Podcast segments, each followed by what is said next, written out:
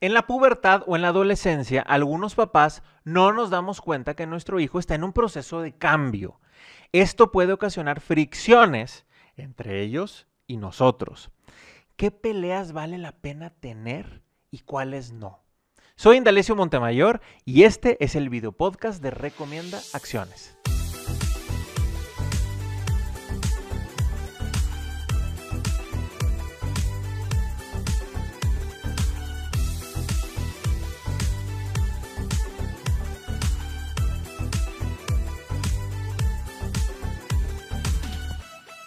La migración de ser niño para convertirse en adulto es en ocasiones difícil para nuestro hijo, pero lo puede llegar a ser también para nosotros los papás. Vivimos con un duelo. Dejamos de tener a nuestro hijo pequeño que nos acompañaba todo, que nos consideraba referencia para su toma de decisiones, por uno que ya no nos hace caso y que prefiere estar más con sus amigos que con nosotros. A esto súmale los cambios físicos y psicológicos. Hay una mayor tendencia al choque entre papás e hijos y nos va a exigir a nosotros ser más inteligentes en saber elegir las batallas que vale la pena tener y cuáles no con nuestros hijos. Quiero plantearte seis escenarios de posibles choques que pueden llegar a tener los padres de familia con sus hijos en esta etapa de la vida. Empezaré por los que te recomiendo no entrar en una batalla. Número uno, la selección de su ropa o modas que puedan adquirir. Esto es siempre y cuando no sean ofensivas o que atenten contra el pudor. No creo que valga la pena que le pongas atención. Recuerda que las modas son pasajeras. Número dos, cuando te das cuenta que se la pasan dormidos mucho tiempo. En esta etapa de la vida es muy común que se sientan más cansados y necesiten dormir más tiempo. Más que enfocarte en el tiempo que duran dormidos, yo te recomendaría más poner atención en la puntualidad y en la administración del tiempo para cumplir sus obligaciones. A eso sí ponle atención. Número 3. Los estados de humor. No te enojes porque él está enojado.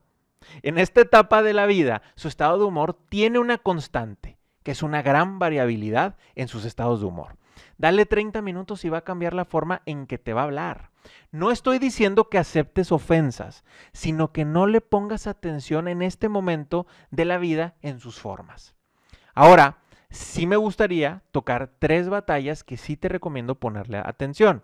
Número uno, el uso de alcohol, cigarros o cualquier otra droga.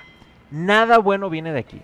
Y lo más seguro es que tomen la decisión de consumirlos por la presión de los amigos. Más que en enfrentar, necesitas hablar. Busca los momentos y las formas adecuadas para tu hijo. Número dos, las faltas de respeto. Necesitas establecer claramente los límites hacia ti, tu cónyuge y las autoridades. Los deben de tener perfectamente en claro tus hijos. Y número tres, las amistades tóxicas. Necesitas enseñarle a tus hijos a saber escoger inteligentemente sus amistades. Tienen que saber que una buena amistad los inspira, los hace pasar un buen rato, los motiva. En cambio, la amistad tóxica hace lo contrario. Y eso se lo enseñamos desde antes, desde que son más pequeños. Mis tres recomendaciones para este tema son, número uno, toma en cuenta que el regaño más grande y fuerte que puedas llegar a hacerle a tu hijo no le dejará nada bueno. Enfócate más en lo que le tienes que decir y en la acción que emprenderás. Número dos, escoge el momento ideal para que le compartas tus experiencias propias en la adolescencia. ¿Cómo lo viviste? ¿Qué pasó? ¿Qué sentías? ¿Y qué resultó de todo eso? Y número tres, esfuérzate por ser un ejemplo para tus hijos. Sé respetuoso, ten amistades sanas, ten hábitos positivos. Ese ejemplo arrasará a diferencia de cualquier otro consejo que le puedas llegar a dar a tu hijo. Soy Indalecio Montemayor de Family Link y nos escuchamos en el próximo episodio de este nuestro video podcast Recomienda Acciones.